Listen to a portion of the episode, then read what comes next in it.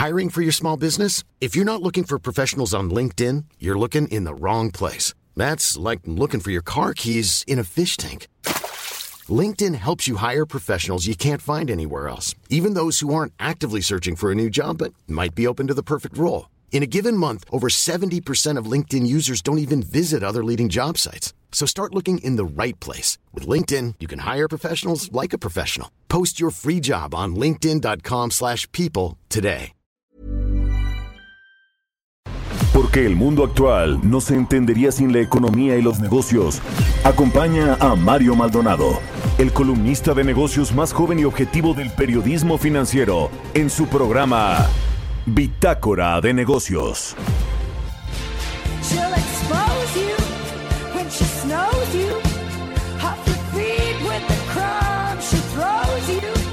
She's ferocious and she knows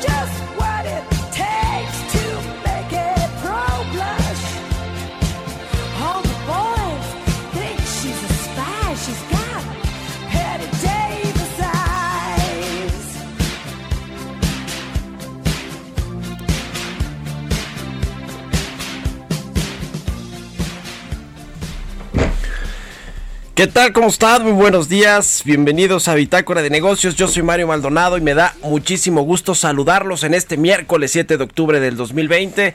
Saludo con mucho gusto a quienes nos siguen a través de la 98.5 de FM aquí en la Ciudad de México, en Guadalajara, Jalisco por la 100.3 de FM y en Monterrey, Nuevo León por la 90.1 de FM.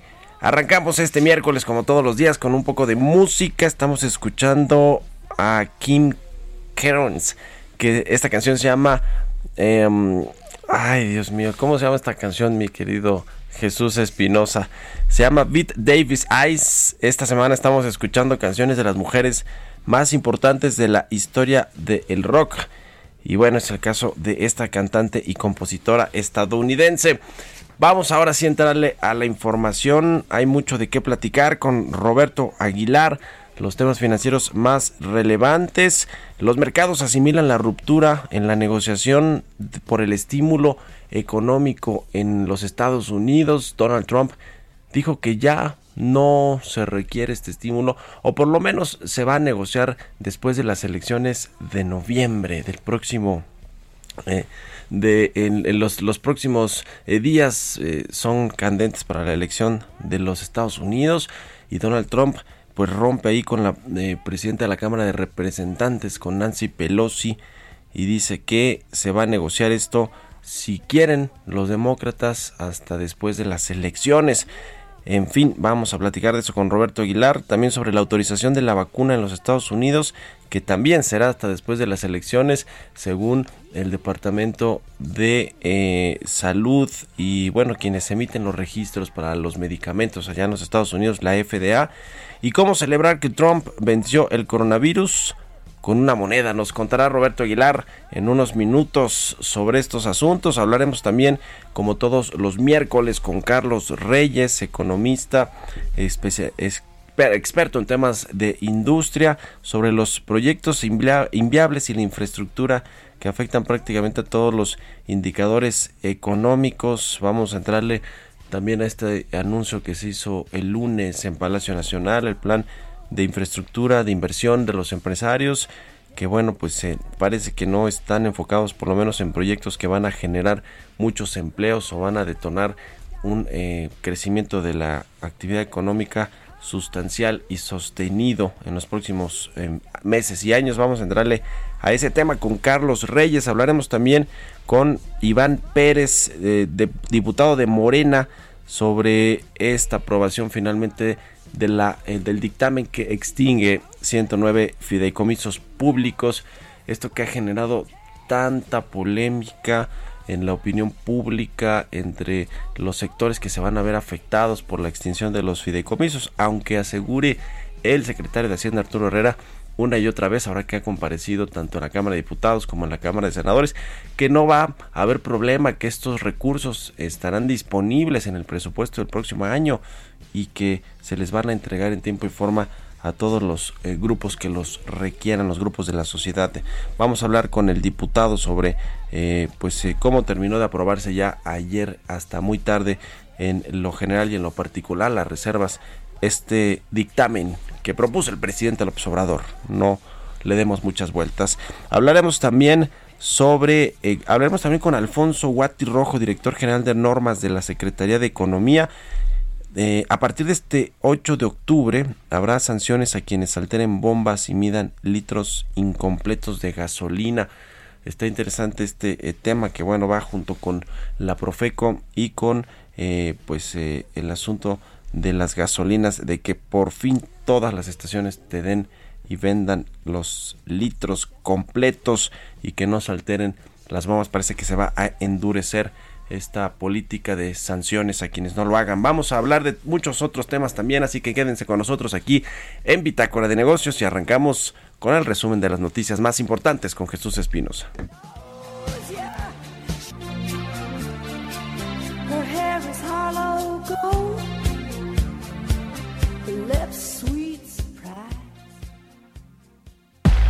El resumen. Al comparecer en el Senado de la República, el secretario de Hacienda, Arturo Herrera, consideró que la extensión de fideicomisos corrige la historia de subejercicios en estos instrumentos. Agregó que la manera más directa y transparente de distribuir los recursos es a través del presupuesto. Calificó la actual crisis como una crisis por diseño. Es ya un lugar común decir que estamos enfrentando el reto más desafiante en materia de política sanitaria y económica de los últimos 100 años en particular, la contracción económica resulta extraordinariamente inusual, pues por primera vez en la historia tenemos una crisis económica por diseño. Es decir, es el resultado de una decisión consciente de utilizar el confinamiento para luchar contra la dispersión del nuevo coronavirus, entendiendo y asumiendo las graves consecuencias que esta decisión conlleva en materia económica. El funcionario también informó que el viernes 9 de octubre se formalizará el primer pago para la compra de las vacunas contra el COVID-19, lo que representa un primer paso en la ruta de salida de la crisis económica y sanitaria de la pandemia. La Comisión Económica para América Latina y el Caribe, la CEPAL, advirtió que México alcanzará una recuperación económica previo a la crisis sanitaria por el COVID-19 hasta el 2025. El Fondo Monetario Internacional prevé una contracción de la economía de México de 9% este año, una mejora respecto al 10.5% que estimó en su reporte anterior, mientras que para el próximo año espera un crecimiento del Producto Interno Bruto de 3.5% y cerca del 2% en adelante. También el FMI pidió a México posponer los planes de la nueva refinería Dos Bocas hasta que sea rentable hacerlo. De acuerdo con analistas consultados por Citibanamex, la inflación cerraría este año en 3.88%, un aumento de 4 puntos base respecto al sondeo previo. En cuanto a la expectativa del PIB, la mediana de los 30 encuestados se mantiene sin cambio respecto a las dos últimas encuestas, pues se espera que en 2020 se registre una caída de 9 .8%. Pese a la pandemia, el comercio total, sumando exportaciones e importaciones entre México y los Estados Unidos, ascendió a 337.481 millones de dólares entre enero y agosto del presente año, lo que ubicó al país como el principal socio comercial estadounidense en los meses transcurridos de 2020. Bitácora de negocios en El Heraldo Radio. El editorial.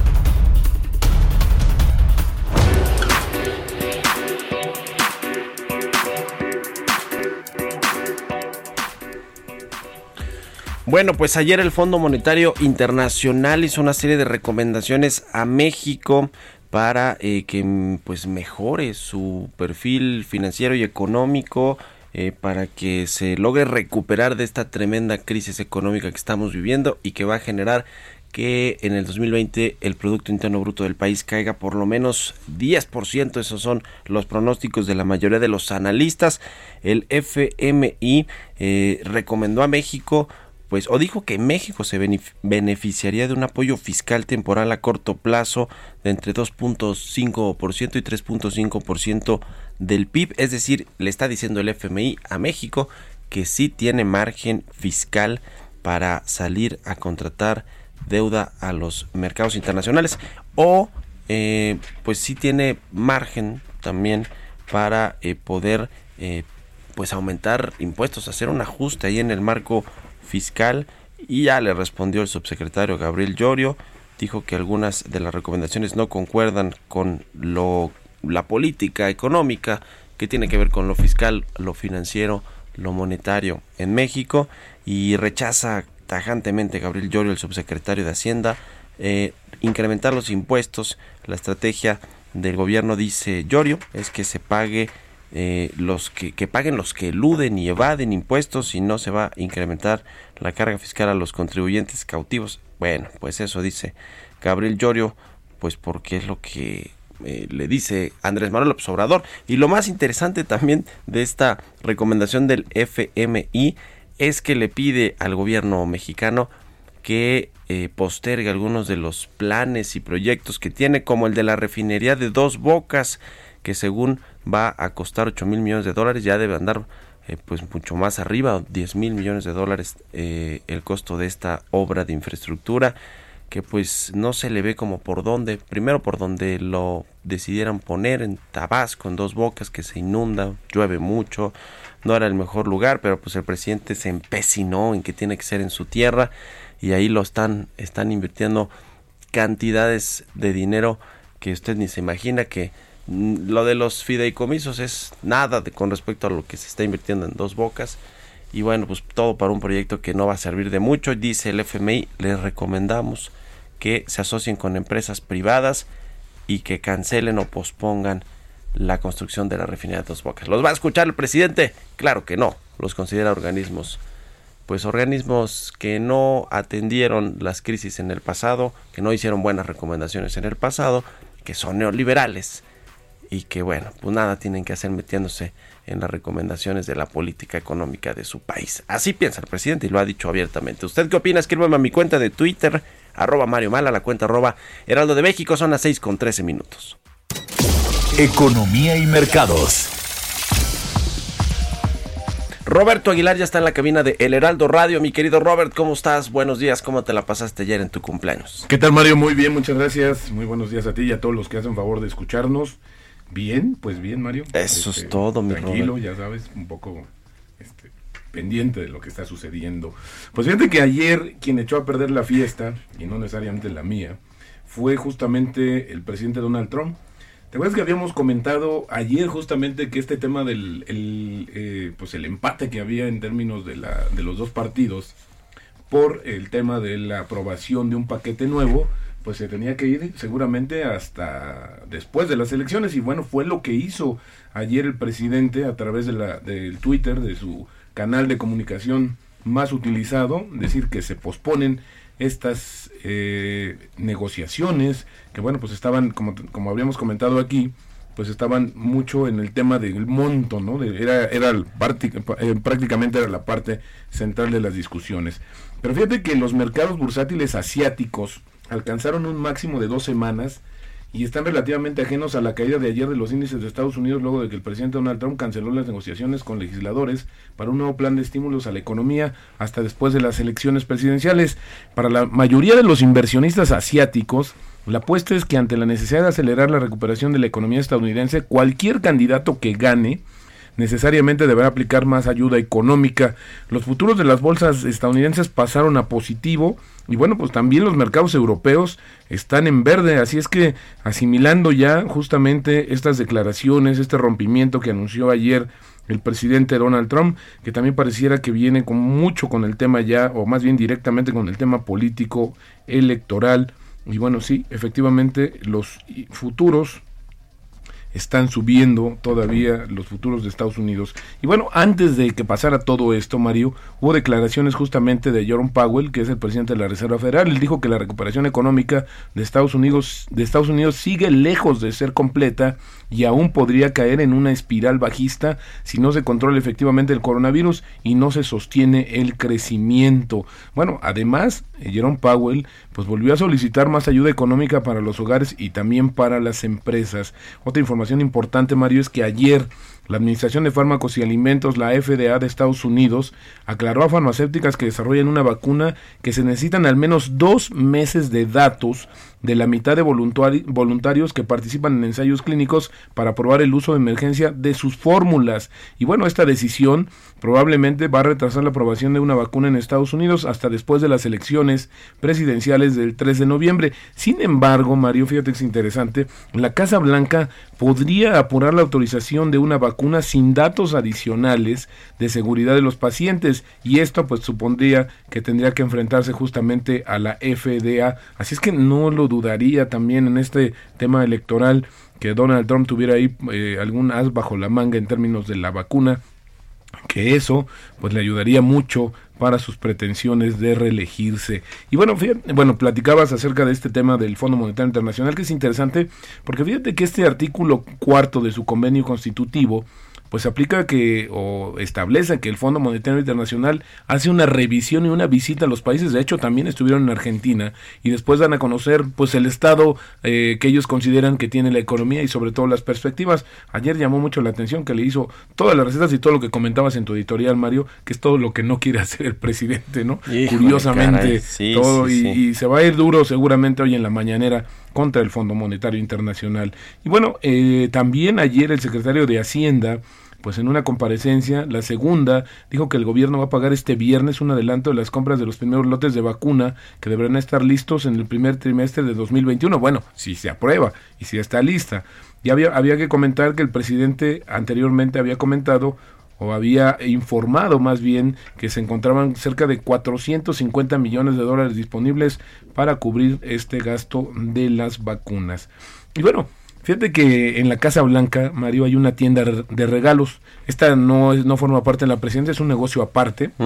Y bueno, pues comenzó a tomar pedidos anticipados de una moneda conmemorativa que se va a llamar el presidente Donald Trump derrota al COVID. La moneda una nueva edición de una serie que marca momentos importantes del mandato del presidente celebra su derrota personal al mortal virus pandémico. Esto lo dijo en el sitio web de la tienda de regalos. La moneda tiene un precio de 100 dólares, pero no hay todavía fotografías del producto eh, y eso se están guardando celosamente como parte de una sorpresa. me, me estoy imaginando cómo lo van a hacer o qué figura le podrían poner a esa moneda. Y esta tienda de regalos, la última vez que hizo una moneda conmemorativa fue justamente cuando Trump y el líder norcoreano Kim Jong se reunieron en 2018 en Singapur. Recordarás esa reunión histórica por demás. Y luego esta empresa Boeing, eh, que fabrica las, el uno fabricante de aviones más importantes del mundo, redujo su pronóstico para la demanda de aviones para los próximos 20 años. La empresa que domina las ventas, como te decía, junto con Airbus, pronosticó entregas de 43.110 aviones comerciales. Esto es 2% menos que la estimación original. Sin embargo, Mario, es la primera vez que en 20 años las empresas hacen este ajuste de, de, la demanda de los aviones, así es que pues no es una señal nada positiva en este contexto. Y bueno, me gustaría platicarte rápidamente que eh, la, eh, esta, esta, frase del día de hoy, por cierto, del Fondo Monetario Internacional, de Cristalina Georgieva, que es directora general, directora gerente, perdón, de este organismo, dice, esta calamidad está lejos de terminar. Todos los países se enfrentan ahora a lo que yo llamaría el largo ascenso, una escalada difícil que será larga, desigual e incierta y propensa a retrocesos. Esto lo dijo ayer la mandamás del Fondo Monetario Internacional, que por cierto, Mario, la próxima semana va a actualizar sus expectativas económicas y el tipo de cambio en estos momentos cotizando en 21.53. Pues ahí está la información. Muchas gracias, mi querido Roberto. Muy buenos días, Roberto Aguilar, síganlo en Twitter, Roberto AH. Vamos a otra cosa. Mario Maldonado en Bitácora de Negocios. Está en la línea telefónica como todos los miércoles Carlos Reyes, analista económico. Mi querido Carlos, ¿cómo estás? Muy buenos días. ¿Qué tal, Mario? Muy buenos días. Saludo a ti también y a todos los radioescuchas. Oye, Mario, bueno, pues Fíjate que hemos platicado, Mario, sobre varios temas a, lo largo de esta administración. La verdad es que los temas económicos pues han sido objeto de debate, de polémica. La verdad es que muchas cosas que opinar para quienes nos eh, relacionamos de alguna forma con los temas económicos. Y precisamente, Mario, podemos eh, hacer un, un, balance, digamos, por lo que ha ocurrido en los últimos días. Pues eh, en esta administración, Mario, se ha sido una característica, pues, los proyectos inviables, ¿no? La incertidumbre económica que afecta, pues, a todos los indicadores económicos, algunas decisiones, Mario, como la reciente, ¿no? La extinción de los fideicomisos que, pues, impactan negativamente en la inversión, el empleo y el crecimiento. Y bueno, pues, ayer el Instituto Nacional de Estadística y Geografía, el INEGI, pues dio un dato sobre la inversión fija bruta que mostró una caída en su comparación anual, Mario, porque si lo comparamos mensualmente, bueno, pues obviamente tiene que haber un avance tomando en cuenta que el segundo trimestre del año fue eh, lo peor de la pandemia. Bueno, pero en su comparación anual, la inversión fija bruta, esta inversión que hacen los empresarios en maquinaria, equipo, bueno, tuvo un retroceso de 21.2%, Mario, 18 meses con caída consecutiva. Este indicador, bueno, pues ha tenido sus peores caídas en la historia. Y si esto lo, lo, lo podemos complementar, Mario, con que se ha dejado de apoyar a las micro, pequeñas y medianas empresas, pero por el contrario, se, se gasta más de 100 mil millones de pesos en obras que inclusive ayer, retomando lo que comentabas hace unos momentos, el Fondo Monetario Internacional pues califica como inviable la refinería de dos bocas, bueno, inclusive lo pide que se que se pospongan estos planes de, dadas las pérdidas que ha tenido petróleos mexicanos. Entonces, Mario, si se junta eso también con el, eh, la falta de apoyo gubernamental a las empresas, pues eh, la verdad es que el entorno económico eh, se torna un tanto gris. Inclusive también eh, podemos mencionar lo que arrojó la encuesta del Banco de México eh, con los analistas, donde el 80% de los encuestados dicen que es mal momento para invertir en México y solamente el 6% dicen que es un buen momento, el 14% pues no no está seguro. Pero ha habido muchos distractores, Mario, que hacen que volteemos eh, y, y no veamos esta situación consultas de revocación de mandato, consultas para enjuiciar expresidentes, rifas del avión presidencial, que España nos pida perdón. Y bueno, eh, dejamos de lado, Mario, que hay 10 millones de nuevos pobres, que hay una deuda del 54.7% del PIB, nada que presumir, eh, Mario, eh, el, el, desplome del PIB del 18.7% en el segundo trimestre y bueno, el, el, manejo de la pandemia. Se da a conocer un programa, cada que sale el presidente a hacer un anuncio que pensamos que va a motivar a la economía, siempre son insuficientes, son programas que no están completos y entonces los resultados que podemos tener o podemos esperar para este año pues son re realmente pesimistas, Mario. Esta es una característica de este gobierno, a pesar de los distractores, no podemos dejar de mencionar lo que está realmente ocurriendo en la economía y lo que, bueno, ya lo sienten las familias, obviamente en los bolsillos, pero también en los indicadores macroeconómicos y las opiniones de organismos financieros internacionales como el Fondo Monetario Internacional dan muestra de que algunas decisiones o proyectos de este gobierno, Mario, no son los correctos y había que dar prioridad, tomando en cuenta esta crisis, a otros proyectos o a otros apoyos porque necesitamos fortalecer el, empleo y las economías de la familia. Pero esto, Mario, no está ocurriendo. Ah, qué cosa. Te levantaste y sí muy neoliberal, mi querido Carlos. Bueno, Mario, pues muchas muchas de las medidas de este gobierno han sido neoliberales. No sé por qué se critica tanto. Vamos a estar a tono. Te van a poner en la bolsa de los del Fondo Monetario Internacional y todos estos tecnócratas neoliberales. Pero bueno, se nos acaba el tiempo, querido Carlos. Gracias. Buenos días. Mario, muy buenos días. Sigan a Carlos Reyes de Reyes Noticias en Twitter. Vámonos a una pausa. Volvemos.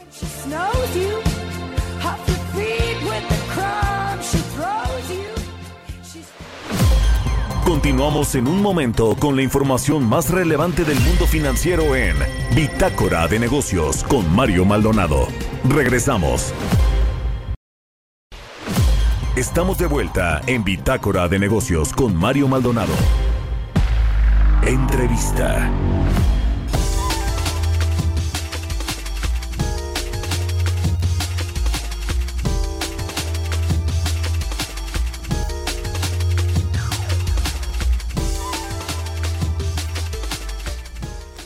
Ya estamos de regreso aquí en Bitácora de Negocios. Son las 6 de la mañana con 30 minutos tiempo del centro de México.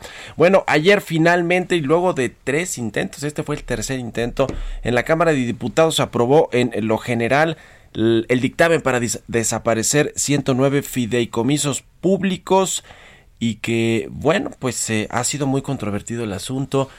El presidente López Obrador dijo ayer en la mañana que eh, se iba a dar celeridad a en la entrega de recursos, sobre todo en el caso del Fonden con este huracán que está azotando las, el sureste mexicano, las costas en Yucatán, en Quintana Roo.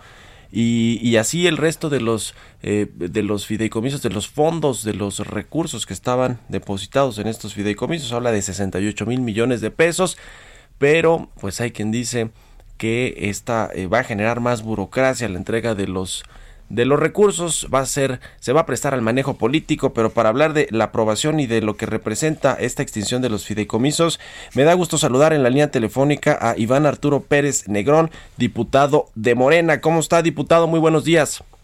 Buenos días, Mario con el gusto de saludarte a ti y a todos los que nos escuchan en este miércoles. Pues se aprobó entonces este dictamen para extinguir 109 fideicomisos, ha sido muy polémico, por supuesto que los eh, grupos sociales que se han beneficiado de estos fideicomisos, pues ya todos pegaron el grito en el cielo, les pidieron a ustedes, diputados, al propio presidente, a la Secretaría de Hacienda, que no eh, llevara a cabo esta maniobra, pero bueno, no hubo marcha atrás.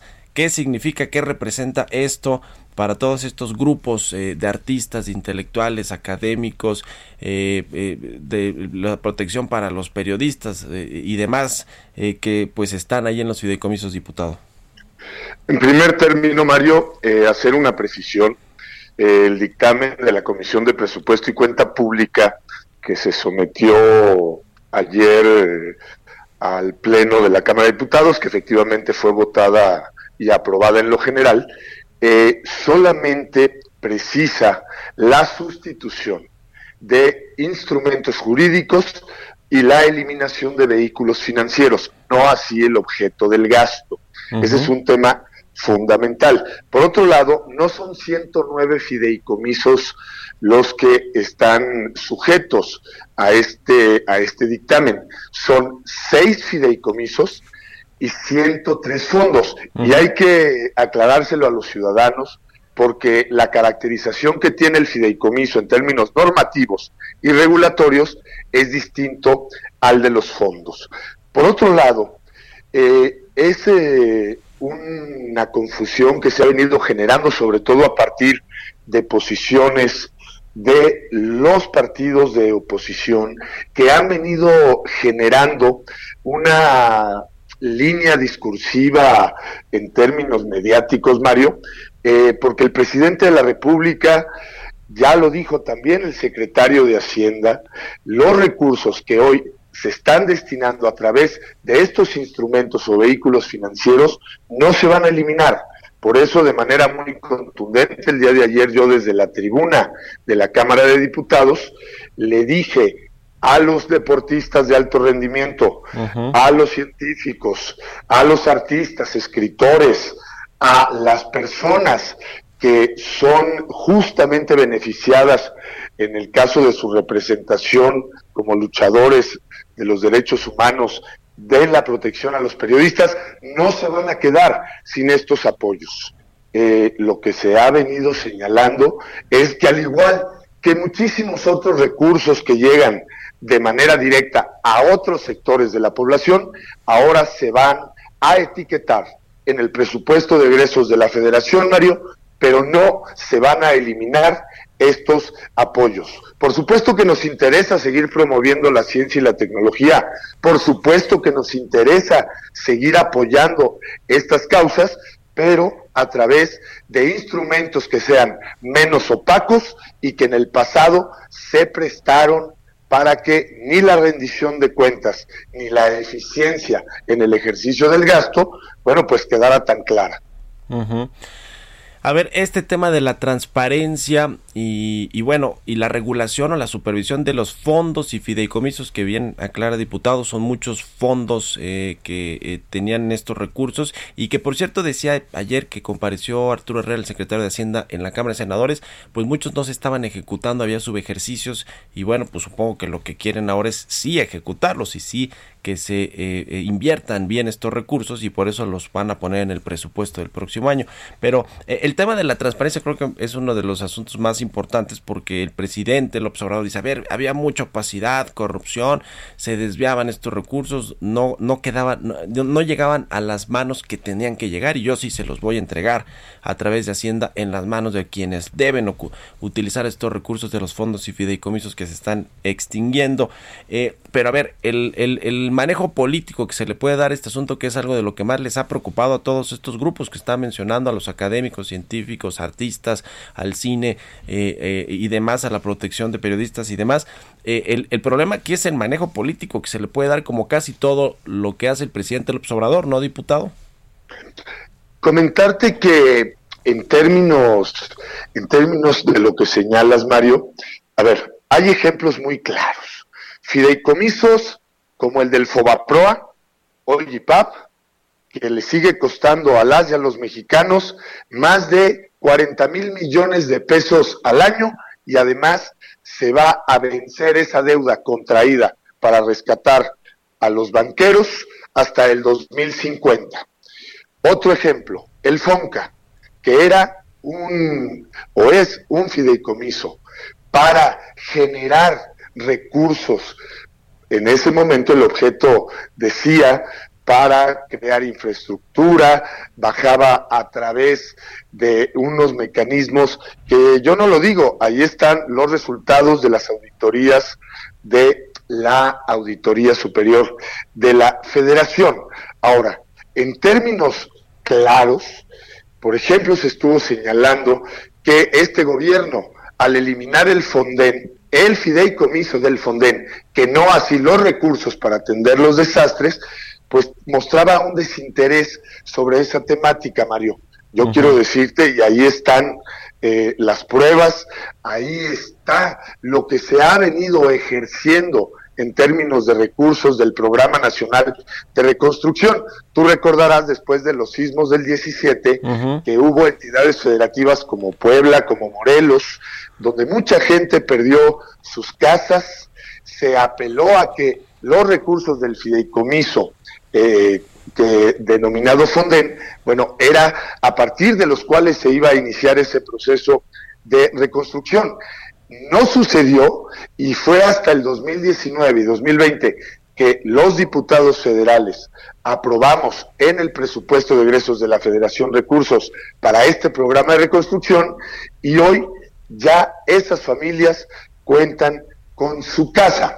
Manejo político cuando se trata de este tipo de causas, justamente es lo que no se puede establecer como premisa a diferencia de lo que está haciendo la oposición, tratando de sacar raja política, generando una confusión que no va a darse, bueno, pues en este momento al gobierno lo que le interesa es seguir salvando vidas, necesitamos tomar decisiones extraordinarias, Mario, ante una circunstancia extraordinaria como fue esta pandemia que hoy además ha traído consecuencias muy negativas en el bienestar y la calidad de vida de las familias mexicanas. Pero reitero, y el día de ayer que subí la reserva de modificación al dictamen, había una preocupación, por ejemplo, en términos de los fondos de ciencia y tecnología. a, a, diferencia de lo que establecía el dictamen de que a los 30 días después de la entrada en vigor del decreto se tenían que concentrar los recursos en la TESOFE, bueno, nosotros sí escuchamos a la gente y a fin de que no hubiese ningún tipo de incertidumbre en esta propuesta de modificación, eh, esos fondos, esos fondos se van a ir hasta el 30 de junio de 2021, Mario, para darle claridad y que los proyectos que están en curso ahorita con los recursos de los fondos, bueno, pues puedan seguir avanzando. Esto sí, y hay que precisarlo, en la misma modificación, eh, las salvedades que a la entrada en vigor del decreto, bueno, ya no se podrán seguir adquiriendo más compromisos, ya que como se lo hemos dicho a la comunidad científica y a través de tu programa, yo lo reafirmo, el financiamiento de los nuevos proyectos se hará por la vía del presupuesto de egresos. Había otro tema, por ejemplo, que generó mucha, mucha polémica, Mario. El que se iba a dejar al campo, ahora ya también, sin el fondo que tenía la o que se contenía en la Ley Orgánica de la Financiera Nacional de Desarrollo Agropecuario Rural, Forestal y Pesquero. Bueno, efectivamente el dictamen establecía también que los recursos se iban a concentrar en la TESOFE. El día de ayer, con esta propuesta de modificación que hizo un servidor a nombre del grupo parlamentario de Morena, ahora esos recursos se van a reintegrar a la financiera nacional de desarrollo, a su patrimonio, para que pueda seguir operando esta, esta entidad.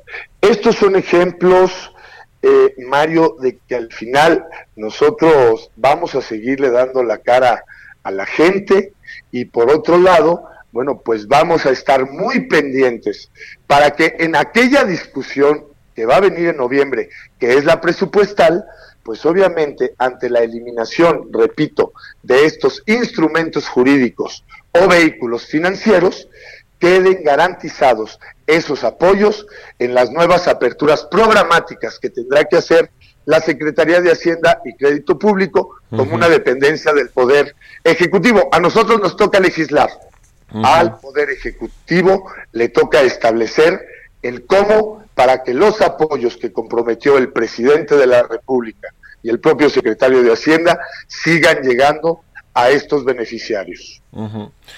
El eh, FONDEN, este Fondo Nacional para los Desastres Naturales, para atender desastres como el que está por suceder eh, en, el sureste mexicano, en las costas de Yucatán y Quintana Roo, también va a tener algunas reservas o va a quedar fuera de este, eh, de, este dictamen?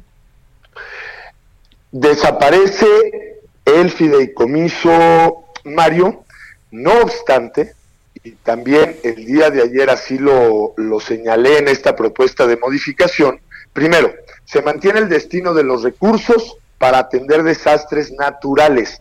Esos eh, recursos que son propiedad de la gente no se van a destinar a otra cosa, sino para seguir atendiendo los casos de emergencia en este en estos casos que obviamente pues no podemos de ninguna manera prever. Por otro lado, eh, quiero decirte que además de que los recursos quedarán plenamente establecidos en los presupuestos de egresos, en esta reserva de modificación, Mario, en principio el dictamen establecía eliminar o derogar el artículo 37 de la Ley Federal de Presupuesto y Responsabilidad Hacendaria, que es donde tiene una referenciación el FONDEN.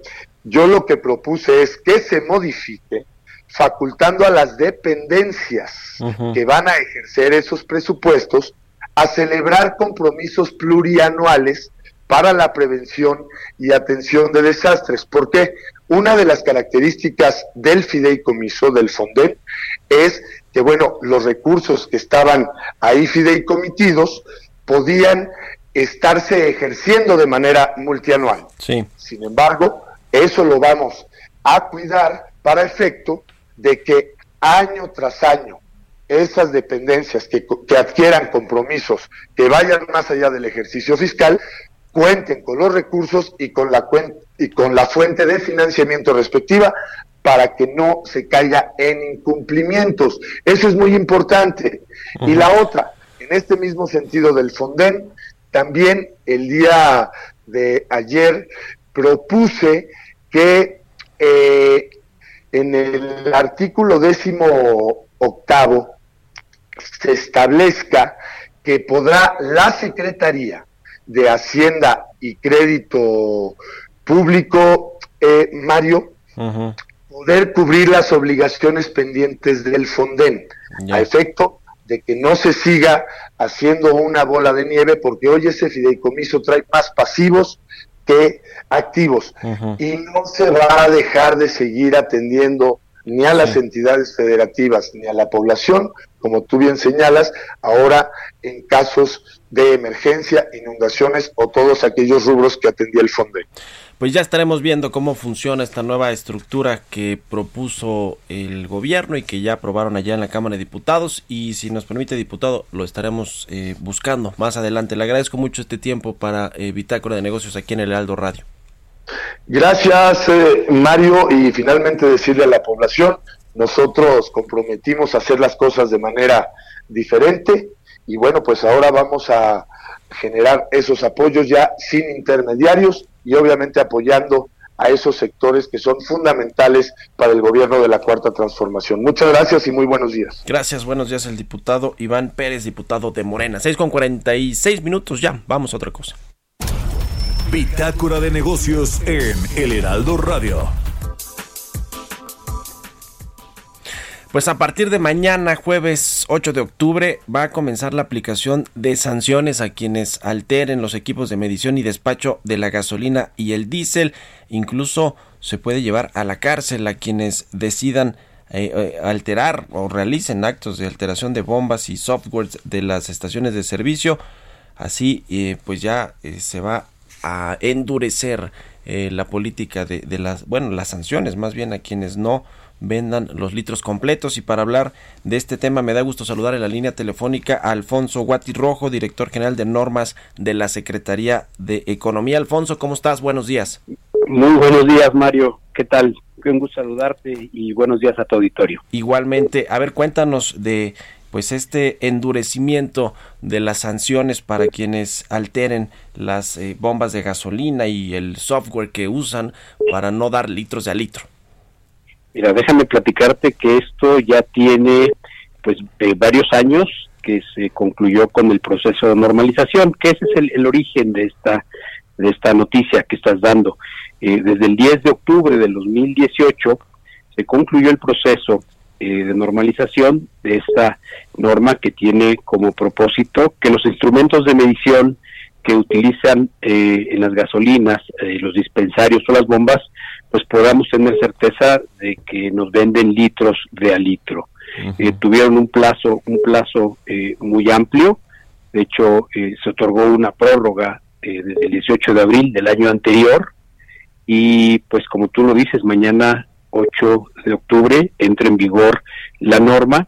Y a partir de ahí todas las estaciones de servicio del país pues tendrán que actualizar sus dispensarios, tendrán que actualizar o adquirir los, los nuevos sistemas para que pues tengamos todos, como tú dices, la certeza de que dos cosas, de que eh, cada uno, cada vez que uno se presenta a cargar gasolina, pues corresponda el, la gasolina que le venden con el precio que paga a la vez de que pues tengamos también la certeza de que eh, el, guachicol o la gasolina robada pues no sea eh, conducida eh, a través de las estaciones de servicio.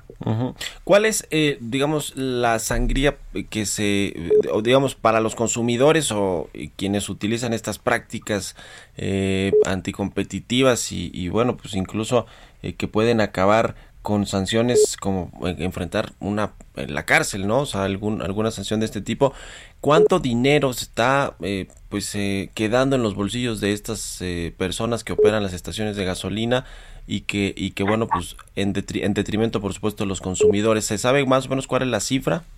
Mira, no no se puede establecer de manera genérica una una cantidad específica porque eh, la verdad es que hay, hay estaciones de servicio que sí eh, dan los litros completos. Eh, ese es el gran problema, que, que al día de hoy no se cuenta con registros, con sistemas que nos puedan dar la, la trazabilidad y la posibilidad de identificar cuáles sí, cuáles no. Lo que se está buscando aquí, Mario, es que precisamente la Profeco tenga más herramientas para que cuando lleve a cabo trabajos de verificación sobre las estaciones de servicio pueda perfectamente identificar cuáles, eh, por ejemplo, alteran eh, las, las bombas o cuáles eh, modifican los sistemas para que de alguna manera no puedan rastrear sus bitácoras y que eso pues impida cuando, cuando están haciendo ese tipo de movimientos. Con esa norma, la gran noticia para todos los consumidores es que la Profeco pues va a poder llevar a cabo todo tipo de verificaciones y poder tener la certeza de que nos están vendiendo litros litros de litro.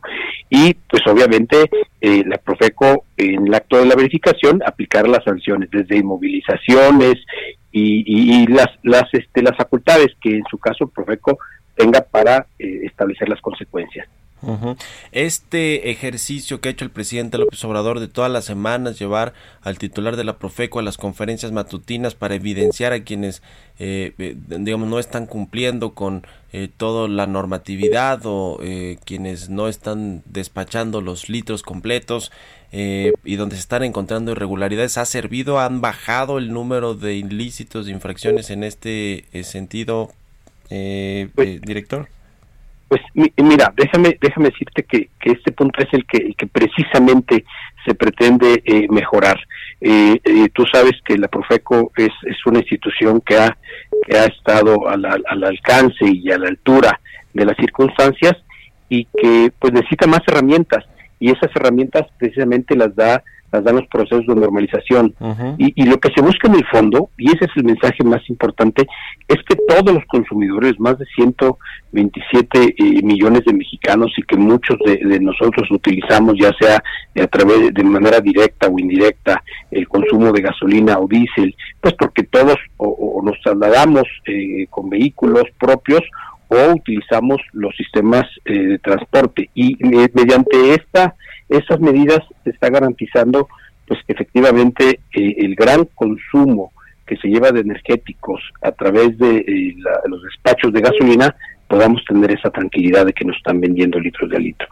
Eh, este es, este es un, gran un gran avance para esta administración porque como te digo el tema ya lleva varios años y, se ha dado todo tipo de facilidades hoy hoy pues todos los ingredientes están puestos para que mañana entre en vigor la norma y a partir de ahora, eh, a partir de mañana no creas que va a ser una cacería de brujas, no creas que va a salir una legión de, inspectores de la Procuraduría y va, va a sancionar a todas las estaciones de servicio. Ya, todas ellas tienen la posibilidad de actualizar sus dispensarios y estoy seguro que los están haciendo. Pues bueno, veremos cómo funciona esto y, y los gasolineros pues tendrán que eh, ceñirse a las nuevas normatividades y sobre todo pues no cometer los ilícitos. Le agradezco mucho, el director de normas de la Secretaría de Economía, Alfonso Guati Rojo, que nos haya tomado la llamada y muy buenos días. Mario, muy buenos días. Gracias. Hasta luego, 6 con 53 minutos. Historias empresariales. Cambiando de tema, les platico que la compañía de transporte privado BIT anunció que México será el primer país de Latinoamérica en contar con una flotilla de autos eléctricos Tesla. Así como lo está escuchando, vamos a eh, seguir esta información con Giovanna Torres. La empresa de movilidad Bit anunció la incorporación a su flotilla de 100 autos Tesla Tree, un servicio que permitirá al usuario elegir si quiere realizar su viaje en un auto eléctrico de la marca estadounidense, aunque solo podrá ser solicitado en ciertas zonas de la Ciudad de México. La compañía de origen griego aseguró que los conductores de Bit Tesla han recibido un entrenamiento adecuado para garantizar una experiencia al cliente distinta, desde el momento en el que se solicita el viaje hasta que termina. El monitoreo en tiempo real de cada viaje, tanto al interior como en el exterior, garantiza una experiencia de conducción impecable, segura y sin preocupaciones. La misión de Bit no es llevar solo un servicio con autos de lujo a los usuarios, es contribuir a un futuro sustentable con viajes cero emisiones de carbono y amigable con el medio ambiente. Sanjay Lik, quien encabeza actualmente la operación a nivel mundial de la compañía, dijo que inicialmente el servicio premium estará disponible en Miguel Hidalgo, así como Polanco, Anzures, Roma, Condesa, Cuauhtémoc y Juárez. Aunque su precio será más elevado que el estándar, el servicio Bit Premium responde a un una necesidad de los usuarios conscientes del medio ambiente, tecnófilos y todos los pasajeros que desean navegar a través de sus necesidades de transporte diarias sin comprometer el lujo y la comodidad. Para Bitácora de Negocios, Giovanna Torres. Con esto llegamos al final de Bitácora de Negocios. Gracias por habernos acompañado. Quédense aquí en el Heraldo Radio con Sergio Sarmiento y Lupita Juárez y nosotros nos escuchamos mañana tempranito a las 6. Buenos días.